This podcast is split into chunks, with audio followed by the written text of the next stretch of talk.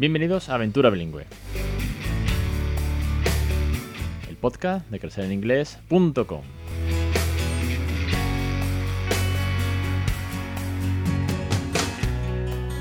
Capítulo 263, 8 de julio de 2021. Muy buenas, mi nombre es Alex Perdel y esto es Aventura Bilingüe. Ya sabéis que este es el podcast sobre bilingüismo real con tips, consejos, experiencia, recursos, ideas, motivación y también el de otras muchas familias, teachers eh, todo lo que tenga que ver con una segunda lengua, con la idea que aquí eh, pues eh, contagiamos al fin y al cabo de que nuestros pequeños aprendan una segunda lengua desde muy pequeñitos y que luego no sufran las carencias que puedan tener los sistemas educativos. Y de eso precisamente va el tema de hoy, va eh, del tema de este famoso artículo que ha llegado por todos lados, que todo, todo, el mundo ha visto en Stories, que varios de vosotros y vosotras me habéis mandado también incluso por WhatsApp o por mail, ¿no?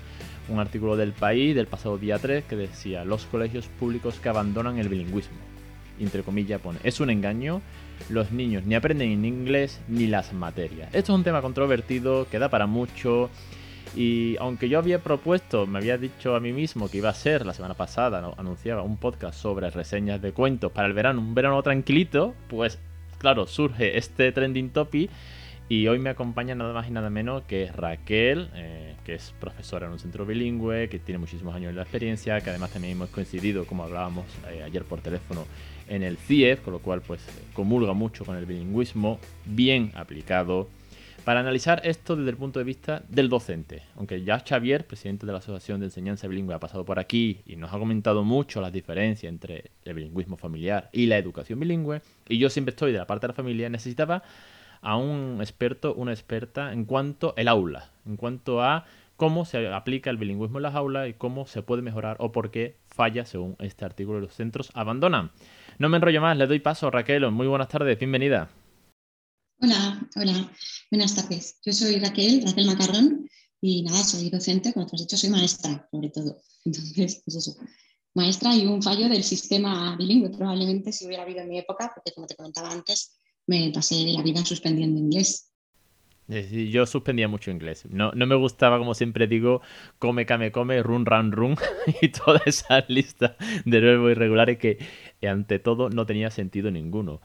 Eh, cuéntanos un poquito tu experiencia en el sistema bilingüe, cómo das clase, cuándo te llegó la oportunidad, cómo te has formado y vamos a analizar paso a paso un poco. Si se extiende el podcast de hoy, en vez de hacer 20 minutos, hacemos, eh, no sé, 80 minutos hace falta, no me importa porque me gustaría que la experiencia y la, profesionalidad tuya eh, ayude también a entender por qué hay centros que están abandonando, por qué hay centros que están haciendo un bilingüismo mm, de 10, de chapó, que también existen, y dónde está eh, esta tesitura también en cuanto a los docentes y en cuanto a las familias, esas, dudas que siempre genera este tipo de artículos tan sensacionalistas. A ver, pues mira, yo me apruebo la oposición en 2003 antes de eso trabajo en el SEC, en, un colegio privado que ya tenía un proyecto bilingüe. Y bueno, pues eh, probablemente porque, no fui una estudiante brillante y porque en concreto en el inglés me fue siempre muy mal, pues me doy cuenta que el inglés probablemente hay que darlo de otra manera. Y, hay que vivirlo mucho en el aula. Entonces me gustan mucho las metodologías que implican que el niño esté en el centro del aula y que, que experimente el todo y que por supuesto manipule todo lo que pueda. Y esto me pasaba con todo, con las matemáticas, cuando daba y con todo. Supongo que, hay, lo que tú has dicho, no sé, que hay muchos centros en los que funciona, primero porque el profesorado probablemente quiere participar en estos programas, le gusta y está motivado, y segundo porque está bien formado, eh, tiene un buen nivel de inglés, que son cosas que se mencionan en el artículo y que son importantes, y segundo pues porque las metodologías que utilizan son activas, que es lo que más importante me parece que, el niño no sea un sujeto pasivo y que, que, las metodologías que se llevan a cabo sean activas. Creo que es el éxito de cualquier programa, pero no solo de los bilingües, de, cualquier programa. Estos días que, hemos hablado, tú y yo, hemos hablado también de eso, ¿no? de que el bilingüismo, por lo menos desde mi punto de vista, es un buen programa porque conlleva eso, un cambio metodológico. Y ya eso es bueno, porque todo lo que sea continuar con, con el libro de texto, con el discurso del profe, eh, así, Mondo y Lirondo, pues, pues, no es bueno para la educación.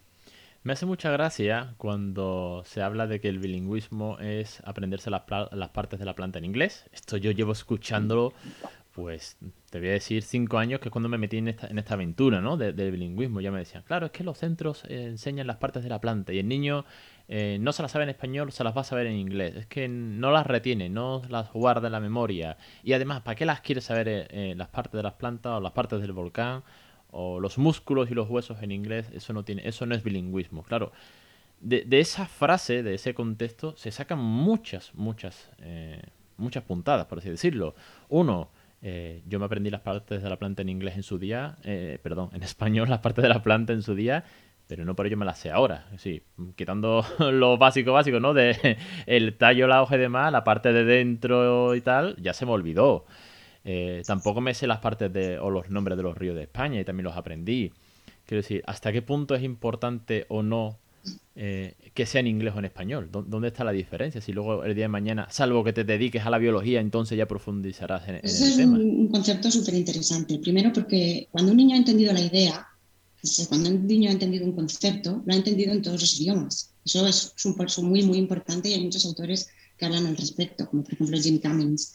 Entonces, entender un concepto se entiende en todos los idiomas. Luego ya le pondremos efectivamente el vocabulario en el idioma en el que, en el que queramos. Y es muy posible, como tú has dicho, que este vocabulario se nos olvida, se nos olvide. De hecho, yo, que soy docente, doy todos los años las partes del cuerpo, las rocas y los minerales, y todos los años los tengo que volver a repasar porque se me olvidan, o sea, se me vuelven a olvidar, y cuanta más edad tengo, más se me olvidan. Entonces, supongo que si se me olvidan a mí, que los doy cada dos años, pues a los chavales se los olvidan también. Entonces, que no se nos olvide que es muy, muy importante que los niños sepan sintetizar, sepan argumentar, sepan muchas cosas. Y esto es muy importante que lo sepan hacer en cuantas más lenguas mejor, porque al final vivimos en una era digital. Que no estoy diciendo, porque ahora se demoniza muchísimo y también tiene cierta razón, que no sea muy, importante que los niños tengan que memorizar y que tengan que entender y que tengan, o sea, que, la educación tradicional es muy importante y lo que se ha estado haciendo, pero que hay que combinarlo todo. Ah, hoy en día todo el mundo lleva un ordenador en el bolsillo y es muy importante saber buscar, entender, sintetizar, argumentar. Y esto si lo sabemos hacer en dos, en tres, en cuatro lenguas, pues será siempre mucho mejor y más importante. Entonces, el vocabulario es importante hasta cierto punto, pues por supuesto hay que entenderlo y es parte de todo esto que estoy diciendo, pero no es lo más importante. No podemos, en estos artículos siempre se le da muchísima importancia a ese vocabulario. Ahí está tal vez la pregunta clave, eh, el por qué se denomina, y aquí es donde viene tal vez eh, el problema, porque realmente se ha convertido en un problema cuando lo abordas desde, desde la negatividad sobre todo, ¿no? De eso no es bilingüismo. Es decir, el concepto de bilingüismo no es saberte las, las partes de la planta, los ríos, o, dar un listado de vocabulario así al tuntún, ¿no? Entras en clase. Yo me imagino, ¿no? Este tipo de situaciones, yo me imagino que entro en una clase y me dicen, hola, buenos días, vamos a dar las partes de la planta. Comenzamos, ¿no? Y me dice, blossom, eh, branch, te dice la parte de la planta. Muy bien, señores, venga, recreo, comer el bocadillo. Hostias, eso no es bilingüismo no hay más inglés que ese vocabulario. Eso, eso no es bilingüismo. Bilingüismo es dos lenguas coexistiendo al mismo tiempo, pero dos lenguas en un ámbito normal. De hecho, el, artículo habla de eh, el español enseñado en Estados Unidos, cinco horas lectivas en español, tres en inglés, pero es un español vivo. Es un español de entrar, saludar. es que decir, eh, ¿Eso por qué no está sucediendo? ¿Es por el nivel de los teachers? ¿Es porque el programa no lo contempla siquiera? Porque conozco algunos de vosotros y vosotras que sé que os metéis tanto en el bilingüismo en el aula que lo hacéis todo. Es decir, todo es el recreo, todo es el buenos días y es si te encuentras al peque por la calle casi que también en inglés. ¿Por qué eso no se está aplicando tanto? ¿Dónde está eh, el fallo, por así decirlo? Pues no sé, quizás el problema también parte y sea parte de eso, ¿no? Que, que estamos demasiado obsesionados con que tiene que ser todo. Y sin embargo, ahora hay un montón de teorías y un montón de cosas nuevas, como por ejemplo todo lo que se llama translenguaje, en el que se ha visto que ni siquiera tiene por qué ser así, porque el translenguaje, que es utilizar los dos lenguajes o incluso tres lenguajes o cuatro lenguajes, porque hay comunidades autónomas que tienen sus propias lenguas, es súper beneficioso. Si es que tenemos que utilizar todos los recursos con los que contamos y el español y castellano es uno más. Y si tenemos catalán o tenemos euskera o incluso tenemos niños que son de otros idiomas, porque ese es otro tema que me gustaría luego tocar, que siempre vemos que que tengamos niños que tienen dificultades porque son de otros países es una, una dificultad añadida y no debería ser, debería ser una riqueza más. O sea, fíjate, siempre en este artículo se menciona, es que si no llegan al español y les cuesta, imagínate el inglés. Pues no, precisamente el inglés debería ser una ventaja porque parten todos de la misma base. Tenemos a todos los alumnos puestos en el mismo, en el mismo rasero. O sea, fíjate, debería, yo he, trabajado en colegios donde, los, donde había un gran número de alumnos con inmigración y es mejor porque están todos igual. Mi alumno, mi, compañero con el castellano tenía más dificultades, porque unos estaban a un nivel más alto y otros a un nivel más bajo. Pero yo en primero, de en primero de primaria partía del mismo nivel. Con lo cual, lejos de ser una desventaja, es una grandísima ventaja. Entonces, aprovechemos todas las herramientas que nos ofrecen las lenguas y una de ellas es el translenguaje, el poder ver que hay palabras que tienen la misma raíz etimológica, que podemos aprovecharla o sea, muchísimas cosas. Y de hecho, insisto, vuelvo a James Cummings, a Jim que dice que la enseñanza aumenta, este tipo de enseñanza aumenta la comprensión de los conceptos lingüísticos, porque se transfieren de una lengua a otra. Y esto nos va a ayudar precisamente con esas estrategias de aprendizaje. Cuando un niño ha entendido ya en euskera o en, el, en, el, idioma que sea el proceso de la fotosíntesis, no necesita entenderlo en otra lengua, no necesita entenderlo en castellano o en inglés. El concepto ya está ahí entonces ya necesitamos solo ponerle lo que te decía antes, adquirir los términos. Y esos términos los podemos adquirir en dos o en tres lenguas y será súper enriquecedor para ese niño. Lo que sí es cierto es que el currículo, y eso se menciona en el artículo, es muy denso y esto requiere de más tiempo. Entonces, ¿vamos a perder contenido? Relativamente, porque es que vamos a ganar en tanto el currículo es denso y este tipo de cosas, yo cuando, cuando en mi colegio o, en los colegios en los que he trabajado nos ponemos a, dar eh, las plantas, nos ponemos, queremos vivirlo tanto porque queremos plantar, queremos verlo todo, queremos ver cómo las hojas se tiñen, queremos, eso que te decía, ¿no? poner al centro, en el centro de todo el alumno, que el alumno realmente lo experimente, porque si lo ve, yo ya no le tengo que contar nada, ya lo ve él, si él ve, si luego vemos las hojas, las etiquetamos en el mismo sitio, si Todas estas cosas, que por cierto, si yo diera clase en castellano, no lo querría hacer de otra manera, lo haría exactamente igual. Entonces, todo esto lleva mucho tiempo, mucho más tiempo. Pero lejos de esto, es todo ventajas para mí. Tiene desventajas, por supuesto, las comentamos luego, pero tiene muchas ventajas. Me, lo apunto, si no se me olvida en la cabeza, que ya sabes que yo soy poco de chuleta. yo, a mí me gustan los podcasts tal y, como, tal, y como me salen de, de, dentro, me gusta hacerlo así, con esa naturalidad. Eh, me lo intento apuntar, luego hablamos de las desventajas, ¿no? Y de la segregación, ah, y eso de la segregación también viene de lejos, viene mucho, mucho, mucho, ¿no? Es un gran argumento para eh, el bilingüismo segrega, ¿no? Eso odio, odio esa palabra. Me acuerdo en Twitter que había una cuenta por ahí que daba, daba la tabarra todos los días. Eh, porque hay centros que están, y, refleja el artículo del país, porque dice que hay centros que dicen, nos equivocamos y vendimos a las familias que era una opción con futuro, que avanzaría poco a poco, pero pasan los años y no llegamos a los lectores nativos de apoyo que habíamos prometido, por ejemplo, pues si no llegan profesores nativos al aula, eh, se exige un B2 y con el B2 pues el, el profesorado no tiene conocimientos para eh, conversar, más allá mejor de la pronunciación en un momento dado de las palabras técnicas, como pueden ser las plantas que hemos dicho antes, y decía, queremos hacer, queríamos hacer algo serio, pero no teníamos la capacidad, admite, ¿no? Esto es eh, citando literalmente el artículo. Eh, ¿qué, problemas hay en los centros, Raquel? O detestas, o eh, tú que tienes contactos con compañeros, ¿qué problemas tienen los centros en cuanto a recursos? falta material, falta formación, eh, faltan ganas, que también pueden faltar. también es importante, ojo, no toda la culpa puede ser de la administración. Falta implicación de las familias, puede ser, o las familias no tienen nada que ver. Mm, no lo sé. ¿Por dónde pueden ir un poco los tiros para que haya centros que digan que nos equivocamos y se quieran salir? Bueno, vamos a ver. Si yo entro en un proyecto, yo hablo en un yo, cualquiera que entre en un proyecto, ya entra esperando que venga alguien de fuera a arreglarme mi casa, yo creo que ahí ya vamos mal. Quiero decir, eh, es cierto que los auxiliares de conversación son un recurso más, uno más. No pueden ser, eh, yo no puedo entrar en un proyecto pensando que un auxiliar de conversación, que no es un profesor, nunca es un profesor, porque los auxiliares de conversación son gente joven que muchas veces no tienen ni siquiera un background educativo. O sea, a veces sencillamente vienen a pasar el año. Em, a veces tienes mucha suerte y son fantásticos y realmente tienen quieren dedicarse a algo educativo, otras veces no. Entonces, pues bueno, poner ahí el peso ya me parece un error. O sea, el, asistente educativo puede venir y te va a echar una mano, pero no podemos poner ahí un peso que no tienen. O sea, eso ya de base puede ser un error. Eso es delegar la culpa, ¿no? Podríamos decir que es como, como no tengo asistente, ah, como me falta el nativo que está al lado, ya, mire usted, los, nativos que no llegaron, mal, mal, es que los nativos llegan y para empezar no pueden salir del aula, quiero decir, no podemos ponerles un peso demasiado grande porque tienen que estar a ti apoyándote. Que de hecho, mm, también lo tenía por ahí apuntado, eh, es, interesante porque ahora se lleva mucho eso, que haya dos profes en el aula. Ahora esto es tope de, tope en fin, de gama, ¿no? De, educativamente hablando, eh, está, es, muy top que haya, se está llevando mucho que haya dos profesores en el aula y parece que muchísimas corrientes educativas van por ahí, entonces es fantástico que haya otro, otra persona que no es un docente, no es un docente en ningún caso. Entonces no le podemos poner una responsabilidad que en ningún caso puede tener un docente, o sea, un, auxiliar eh, educativo, ¿no? Entonces, pues bueno, es muy interesante, por ejemplo, esto, ¿no? Eh, los docentes no somos nativos, tenemos que tener un buen nivel de inglés. En eso sí es un fallo enorme. Yo creo que en muchísimas comunidades ahí la, administración tiene mucha responsabilidad. Para empezar, claro, 17 comunidades autónomas, 17 proyectos completamente diferentes. Entonces, en unos sitios se piden unas cosas, en unos sitios ni siquiera compartimos el mismo número de horas. En La Rioja tenemos súper pocas.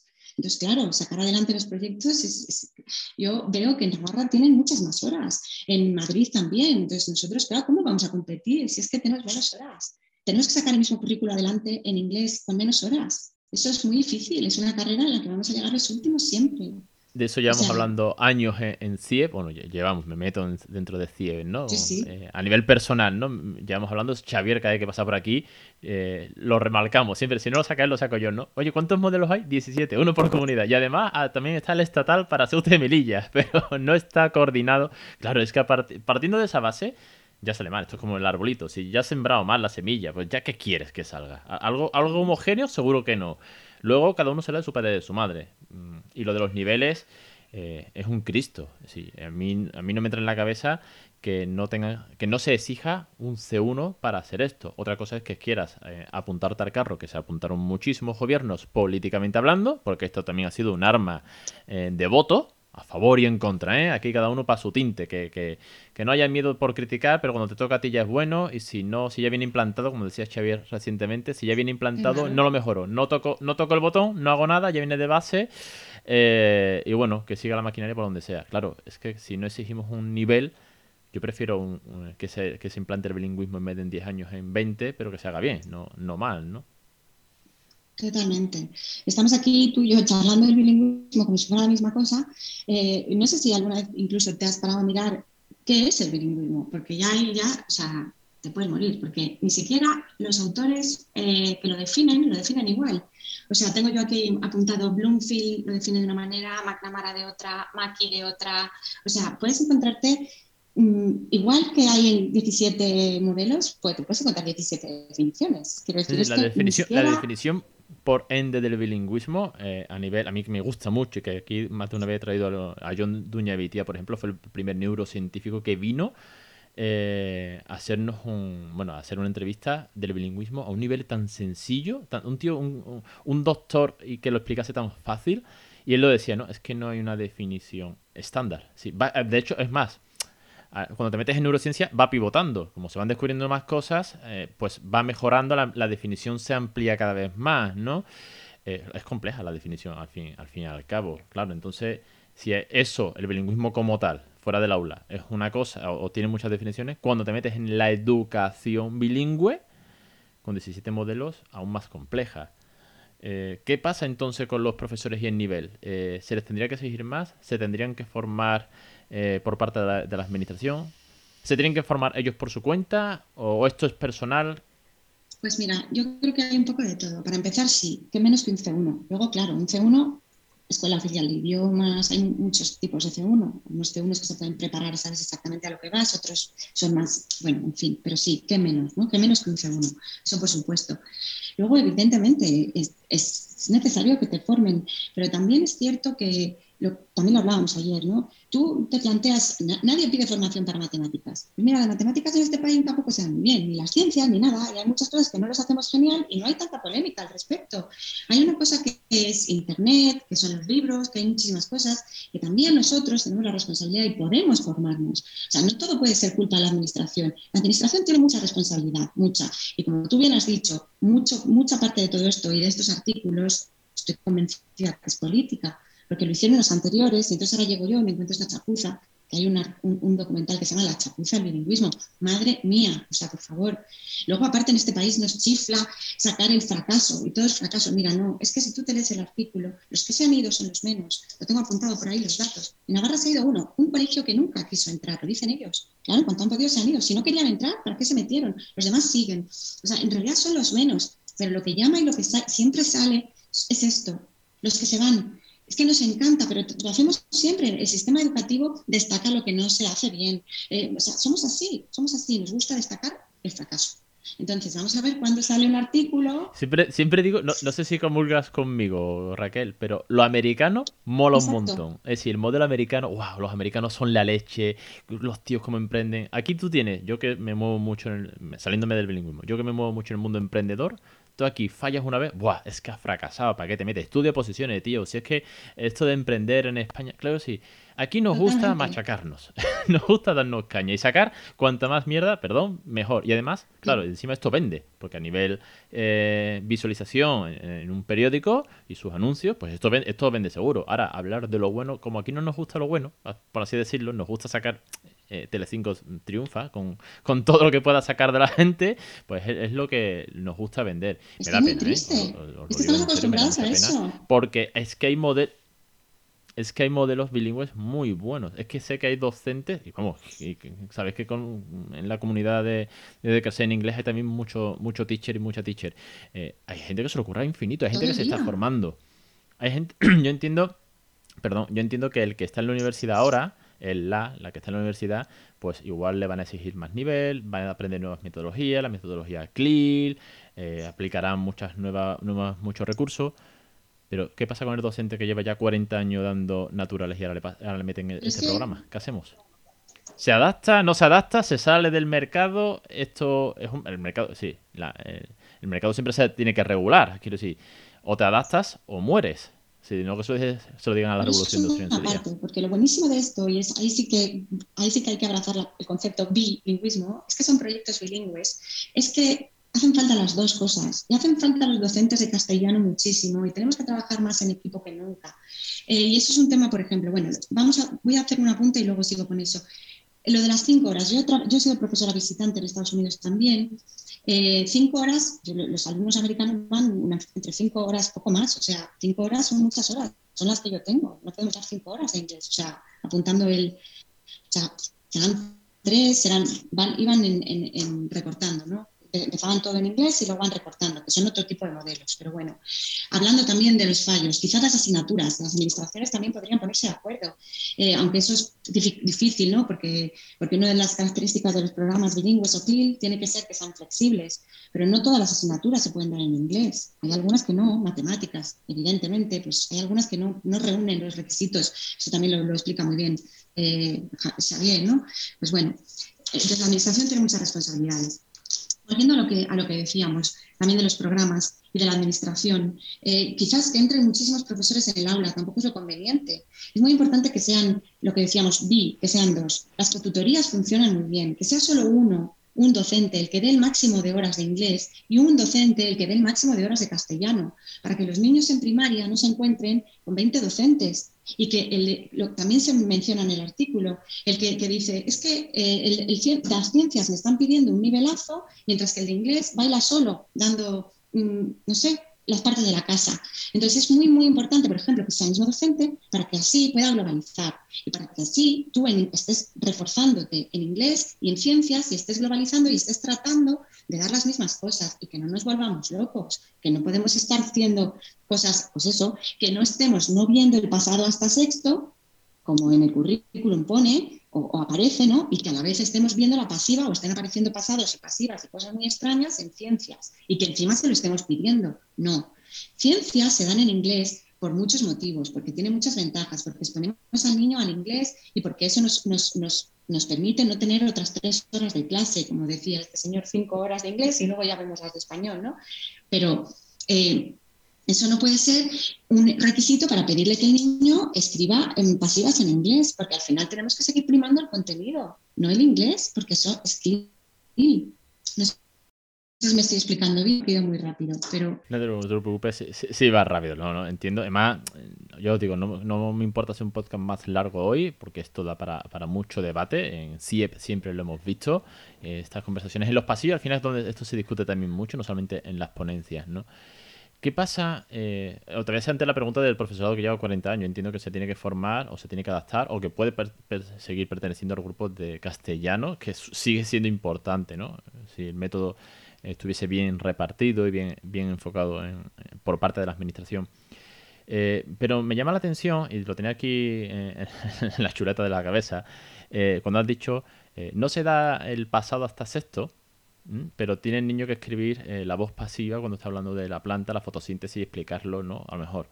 Eh, ¿Por qué eh, piensas, Raquel, que no se da ese inglés como naturalidad, ese inglés diario en el aula tan asiduamente? Porque hay programas bilingües que se enfocan tanto en el vocabulario, que entiendo que es súper importante, pero ¿por qué falta, vamos a decirlo así, muy, muy, muy, muy fácilmente ese hello, how are you a la hora de eh, integrar la conversación muchas veces eh, con, el, con, el, alumno, que sea ese inglés más, más relajado, no tan técnico, no tan... Ahora la clase de inglés, ahora, ahora empezamos la lección en inglés, porque falta algunas veces ese concepto de inglés más, más relax.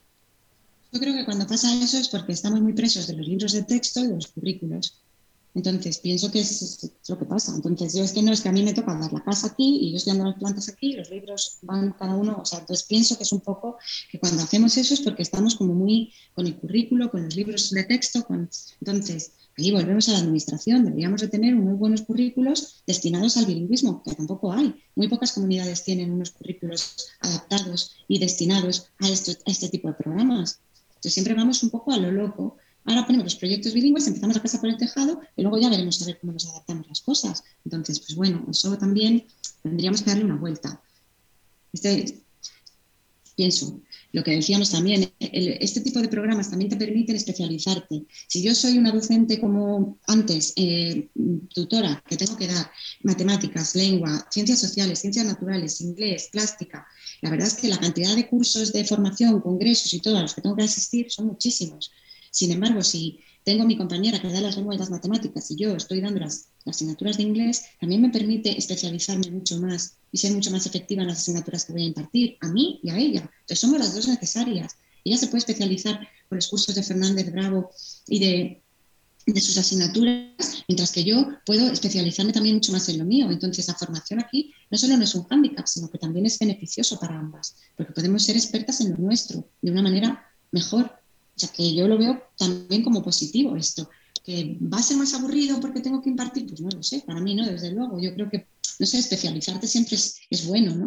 No sé, no, no, sé, no sé cómo será la especialización en el mundo docente, pero en el mundo, por ejemplo, tecnológico, es algo que lleva sucediendo años. Es bueno, Imagínate en el sanitario, por ejemplo. Claro, claro, debe ser el mismo, ¿no? En la mano, no te dejarías, ¿no? Claro, claro, sí. Todo el mundo tiene un amigo informático médico y le pides, oye, eh, se me ha roto el ordenador. Y dice, oye, usted, yo soy arquitecto de sistemas. yo el Word no lo controlo. O me duele la cabeza y te dice tu cuñado, ya, porque yo soy cirujano eh, cardiovascular. La cabeza hace tiempo que se me olvidó cómo funciona. ¿Por qué no sucede lo mismo en los docentes, no? ¿Por qué no te especializas tanto, tanto, tanto? Claro y sucede. Lo que pasa es que a veces, pues sí, pues, tenemos ese concepto de antes, ¿no? de, la, de, la, tutoría grande. De, los docentes a veces son muy territoriales. Es mi aula, mis niños, mis, cositas, todo mi, Y esto te hace tener dos aulas, dos, es como más, te hace cambiar un poco esa perspectiva, ¿no? Las cotutorías, digo, el cambiar, el especializarte más, el para no salirnos mucho del tema del artículo, que al fin y al cabo también es el, que nos ha traído aquí esta conversación, eh, al final se, menciona un poco, y no se me quería olvidar, como comentamos antes, el modelo de segregación que produce todo este bilingüismo. Eh, ¿cuánto, ¿Cuánto puede llegar a segregar a nivel socioeconómico, a nivel ayuda familiar con las materias en inglés, que las familias no tengan nivel o, ganas de, ponerse con el inglés? Permíteme que me meto en un berenjenal a decir ganas, ¿eh? pero verás, que, es que los padres, eh, yo recuerdo que mi madre tenía que enseñarme ecuaciones, no sabía, pues tuvo que buscar eh, alguien que me ayudase, porque yo en matemáticas al principio era, era muy nulo. ¿Cuánto puede llegar a segregar el bilingüismo o cuánto puede llegar a ayudar realmente a la sociedad? Según tu, opinión, Raquel, y tu experiencia. Yo cuando me he metido en estos programas, la primera vez recuerdo que fue aquí, bueno, la primera vez no fue en Madrid, porque yo soy de Madrid, ahora vivo en La Rioja, pero bueno, cuando empezamos aquí en La Rioja, eh, recuerdo que los padres, pues eso, se tenían estas inquietudes, ¿no? De, ay, madre, y además es que no había ni academia de inglés en el pueblo, probablemente. Entonces, claro, yo también decía, pero ¿y por qué esta inquietud, no? O sea, si yo fuese a dar matemáticas, estarían todos pensando lo que tú has dicho, que vamos a tener que salir corriendo a buscar una academia de inglés. Entonces, yo siempre dices, pues tenerme un poco de fe, que no lo voy a hacer tan mal. O sea, no lo voy a hacer tan mal como para que todos tengáis que salir corriendo en busca de ayuda, de academias, de entonces, es importante, pues a lo mejor tener sistemas de apoyo. Y, mm, pues mira, una, buena cosa, no mandar deberes, que está muy de moda también. A lo mejor si en primaria no mandamos deberes, ya estamos quitando esa presión a las familias. Yo prefiero no hablar de segregar, porque es que si no hablamos de segregar en matemáticas, pues vamos a no hablar de segregar en inglés tampoco, porque al final es lo mismo.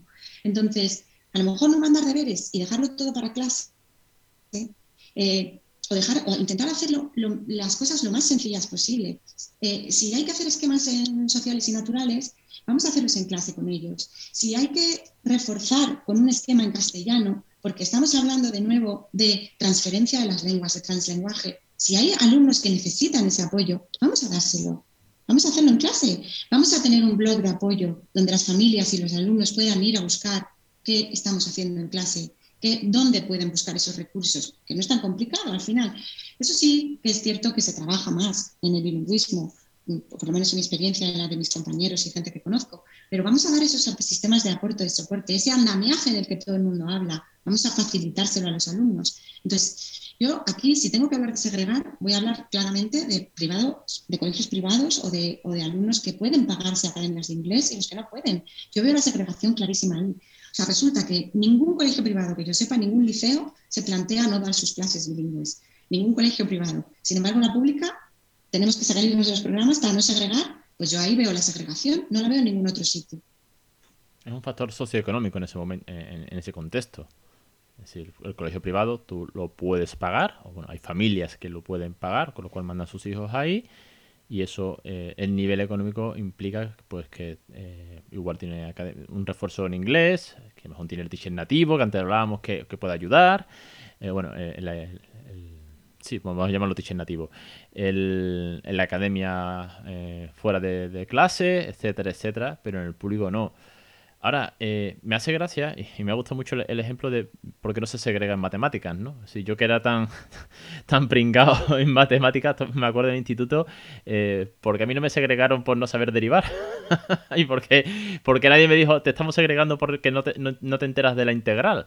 Y yo, claro, no, no, oye, estas son las matemáticas y son universales, llevan toda la vida. Eh, telas. Claro, y luego resulta que también tenemos, que eso es muy interesante, los colegios tenemos sistemas y soportes de apoyo para los alumnos que tienen ciertas dificultades, ¿no? Entonces tenemos profesores de apoyo, tenemos PROAS, no sé cómo se llamarán en otras comunidades, que están fuera del, del, horario escolar, tenemos unos sistemas de soporte para niños que lo necesitan. También están en inglés ya, pongámoslos en inglés que en esta comunidad, por ejemplo, están, ¿no? No sé cómo se llaman, aquí es PROA, que pues, eh, son unas siglas, para, para, ciertos alumnos que necesitan un, poco de apoyo y fuera del, horario escolar, son públicos y gratuitos, eh, se quedan y tienen un sistema de refuerzo para, el, para hacer los deberes, para que se les ayude, como un profesor particular. Pues esto ya está en inglés también. Entonces, ¿qué estamos haciendo para no segregar en matemáticas y en lengua?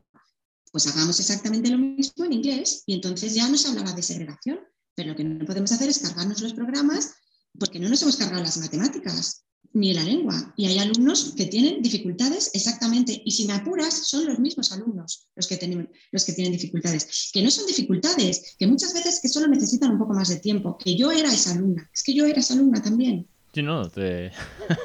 coincido contigo, te digo, me costaba el inglés, me costaban las mates, dos materias de las que estamos hablando ahora mismo. Y aquí estamos.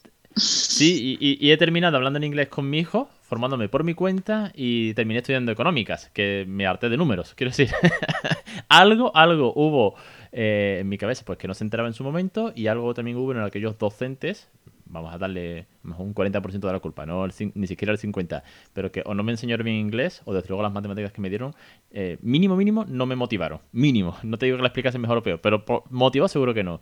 Tuve un profesor de matemática financiera que a día de hoy, si, lo, si lo pudiese ver por la calle, le daría un abrazo porque fue, fue una pasada, ¿no? Como explicó eh, el TAE y el TIN. Madre mía, qué cosa más aburrida y ese tío eh, lo hizo divertido, ¿no?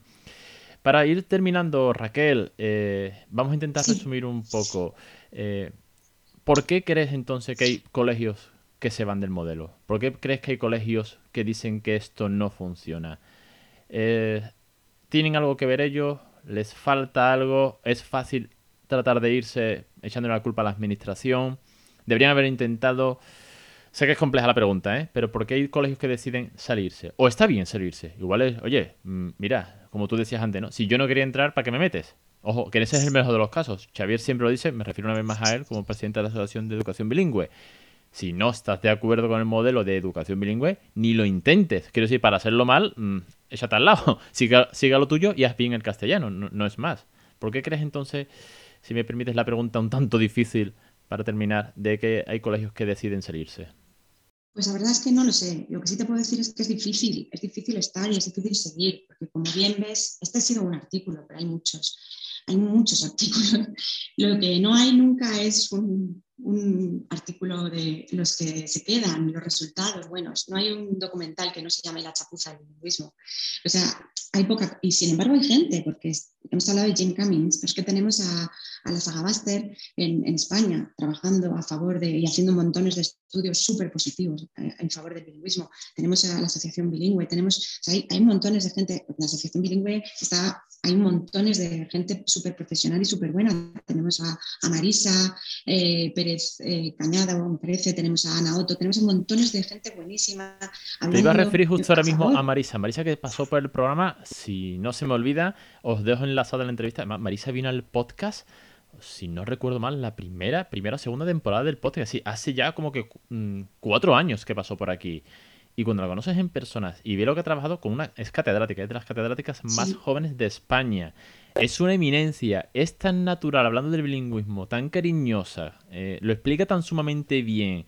Y es de las que ha desarrollado uno de los programas de un máster, no sé los nombres términos porque ya os digo que yo me dedico en ese ámbito, yo voy a la familia, pero es una de, las, de las que ha desarrollado el máster en, bilingüismo, no sé si en, la Universidad de Jaén, si no recuerdo mal, porque ella es de allí, o de Granada. pudiera ser, o de Granada, eh, y, le da un contexto tan, tan sumamente profesional, tan, tan rico para el docente, y además con, una facilidad, porque lo transmite muy, muy con, mucho cariño, que por qué eh, hay centros que ni siquiera se acuerdan de, este, de, estos profesionales que pueden ayudar.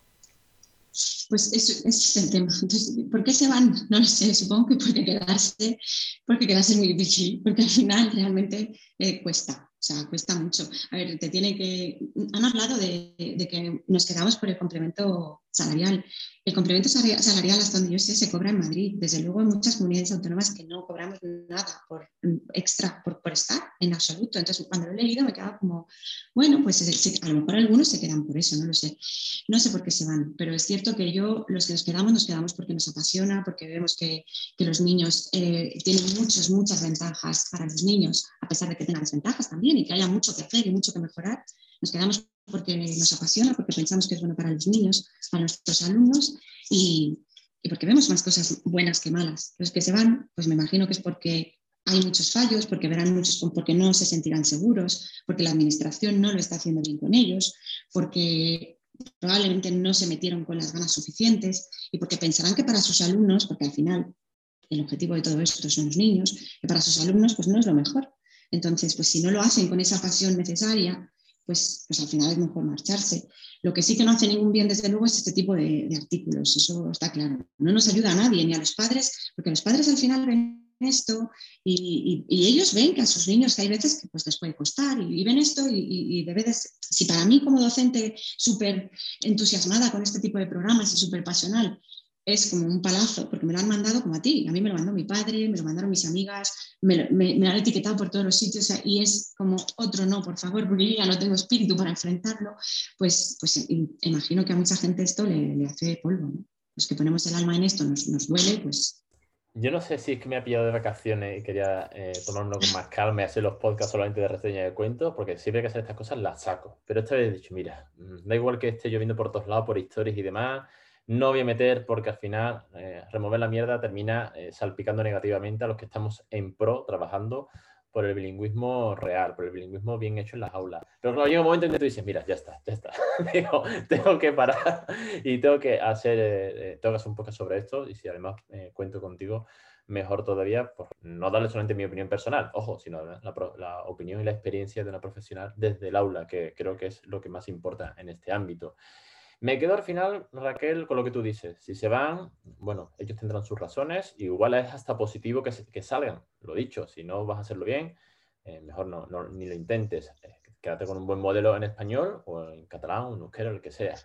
Eh, ahora, mm, me falta que sea un bilingüismo más positivo. 2017, conferencia de la prensa en CIEP hablando sobre esto, levanté la mano y dije, ¿cuándo vais a sacar un artículo positivo? Y empezaron a lloverle eh, preguntas, vamos a decirlo así, a aquellas pobres ponentes eh, periodistas sobre por qué eran las sombras del bilingüismo, etcétera, etcétera. Fue, un acto en el, eh, salón de, de, actos allí de la Universidad Carlos III, donde después, poco después, hubo un artículo un poco más positivo. Pero es que sigue, sigue llegando artículos de, esta, de este tipo y son los que al final más mueven, mueven el contexto eh, negativo, mueven a las familias en la puerta, porque después yo, siempre digo, yo no soy el teacher, yo soy el padre que está en la puerta esperando, ¿no? Entonces te, escuchan las conversaciones de las mamis y de los papis de, el año que viene toca lo del bilingüismo, a ver cómo lo van a hacer, porque el bilingüismo, dos puntos, bla, bla, bla, bla, bla, bla, bla, bla, ¿no? Y, yo no me corto, yo lo defiendo, lo defiendo si está bien hecho. No defiendo el del centro escolar de mi hijo, defiendo el bilingüismo educativo bien realizado. Al igual que él, también les digo, mm, a ver, yo no soy bilingüe, yo no tengo un C1, pero me puse a hablar en inglés a mi hijo. Eh, también lo podrías haber hecho tú. Sí, quiero decir que todos, la familia también podría sumar un poquito en ese sentido. ¿no? Y, con esto no me quiero enrollar más. Te pregunto, Raquel, que se me acaba de ocurrir sobre la marcha, ¿eh? ya digo que no tengo nunca escaleta. Eh, ¿Crees que las familias podrían ponerse un poquito las pilas, por lo menos con un cuento y Peppa Pig de fondo en inglés? Sí, a ver, las familias, una vez, las familias una vez te metes, no, se trata de salir corriendo a buscar una academia, pero por ejemplo ver la tele en inglés, una cosa tan sencilla como esa. Mm, yo se lo digo siempre en las reuniones, ¿no? Al final pasamos mucho tiempo, los niños pasan mucho tiempo delante de la tele. Si ven la tele en inglés la mitad del tiempo, que yo sé que cuesta, pero si ven la tele la mitad del tiempo en inglés, ya están haciendo mucho. No hace falta que te pongas a hablar en inglés si no te sientes cómodo haciéndolo. Pues, pero ver la tele en inglés, ya vale. Y una cosa que sí quería comentar, que lo tengo aquí apuntado, porque es que tenía apuntadas algunas cosas que me parecían importantes con respecto al artículo, y luego no, pues bueno, eh, hablan de memorizar, de, que no pueden leer en inglés, por ejemplo, ¿no? en el artículo, una parte que me parecía interesante, que, no podían leer y tal. Y eso es una cosa que, por ejemplo, me parece fundamental de los proyectos que funcionan. Eh, y es que tienen que atender a la lectoescritura, por ejemplo. ¿no? Eh, también hemos hablado de los que empiezan en infantil, de los que no. Yo ahí, pues bueno, en infantil, desde luego, creo que me parece fundamental que se atienda al, al phonological awareness, es decir, a entrenar el oído. Tenemos que tener muy claro que en español tenemos 26 sonidos solo. En inglés tienen 44. Los niños en infantil no tienen que eh, aprender a leer, pero ni en español ni en inglés. Pero sí sería interesante que empiecen a entrenar ese oído, que se trabaje la rima, las sílabas en inglés, que empiecen a, escuchar, aunque sea con saltos, ah, mis tres saltos. Eh, quito la y pongo la mm, que tengo. Aunque no, no, no hace falta escribir nada ni ver nada, simplemente unir, entrenarles en esto. Y cuando se llega primero de primaria, es importantísimo, primero, segundo, que se dedique tiempo. Y esto quita mucho tiempo del currículo. Y es ahí donde me vuelvo a chocar con los libros de texto. Porque claro, el libro de texto directamente te pone y te enfrenta ya al lenguaje escrito y el niño no está preparado. ¿Cómo vamos a leer? El inglés tiene 44 sonidos y esos 44 sonidos se pueden escribir de 168 maneras distintas porque se combinan la A, A y la I, se leen E, se combinan para escribirse de maneras distintas. Y pues si fuera poco, 16% de excepciones, es decir, de palabras que a pesar de que yo le estoy diciendo al niño que se escribe y se lee así, es mentira. La I, que yo le estoy diciendo al niño que se lee I, I, luego se escribe, se lee I, porque es una excepción, la del yo. Entonces, si no atendemos a todo eso, si no enseñamos a los niños a romper el código de la lengua inglesa con lo complejo que es, con nuestro código, que es de los más sencillos que tenemos, difícilmente también van a llegar a ciencias luego y van a poder realmente leer. romper el código es fundamental. Los proyectos bilingües deberían, deberían enseñar a los niños a romper los códigos, porque es fundamental. Eso es que me parece un tema, por ejemplo, y creo que hay, es algo que tenemos que hacer y que los proyectos bilingües tienen que enfrentarse a esto. Y estamos hablando de los proyectos bilingües en inglés, pero hay otros en otras lenguas. ¿no? Sí, sí, sí. Entonces, pero aquí esto me parece... El llamamiento es claro, phonics, phonics, phonics. No quería decir la palabra porque es que, claro, luego te encuentras gente que te dice, es que yo no creo, yo no creo en los phonics. no, no, no, phonics, no, te, no, te, estoy hablando, no te estoy hablando de Jolly no, Phony, no te hablo, yo no te estoy hablando ya del método, del método ya sea Jolly, Yo-Yo. Estamos hablando de Synthetic Phonics, los dos, efectivamente. ¿Es así? Eso es, estamos hablando de K, K, es la C, m, es la M de Monster, etcétera, etcétera. Sonido podemos llamar como queramos, pero romper el código, tenemos que enseñar, sobre todo en los proyectos bilingües, tenemos que hacer, tenemos que atender a esto. Y lo podemos hacer como queramos, pero tenemos que atender a esto, porque hay un antes y un después, y es muy importante. Y esto, por ejemplo, claro, te quita mucho tiempo. Mucho, no es que te quite, porque luego lo ganas, pero es, es, es muy importante. Otra cosa, por ejemplo, que me llama terriblemente la atención y que hacemos los nosotros como españoles, si tú coges esos libros de texto desde primero de primaria, te vas a encontrar contracciones desde el minuto uno. I'm, I'm, his. Es una cosa que nosotros en la lengua castellana no tenemos. Y nosotros exponemos a nuestros alumnos a lo bestia. I'm Peter, I'm Raquel, I'm. Pero si es. Bueno, pues el material para niños nativos jamás las utiliza por escrito hasta tercero de primaria que no las explica. Nosotros en nuestros libros de texto estamos exponiendo a los niños permanentemente a cosas que ni existen para ellos ni saben lo que son y no se las explicamos.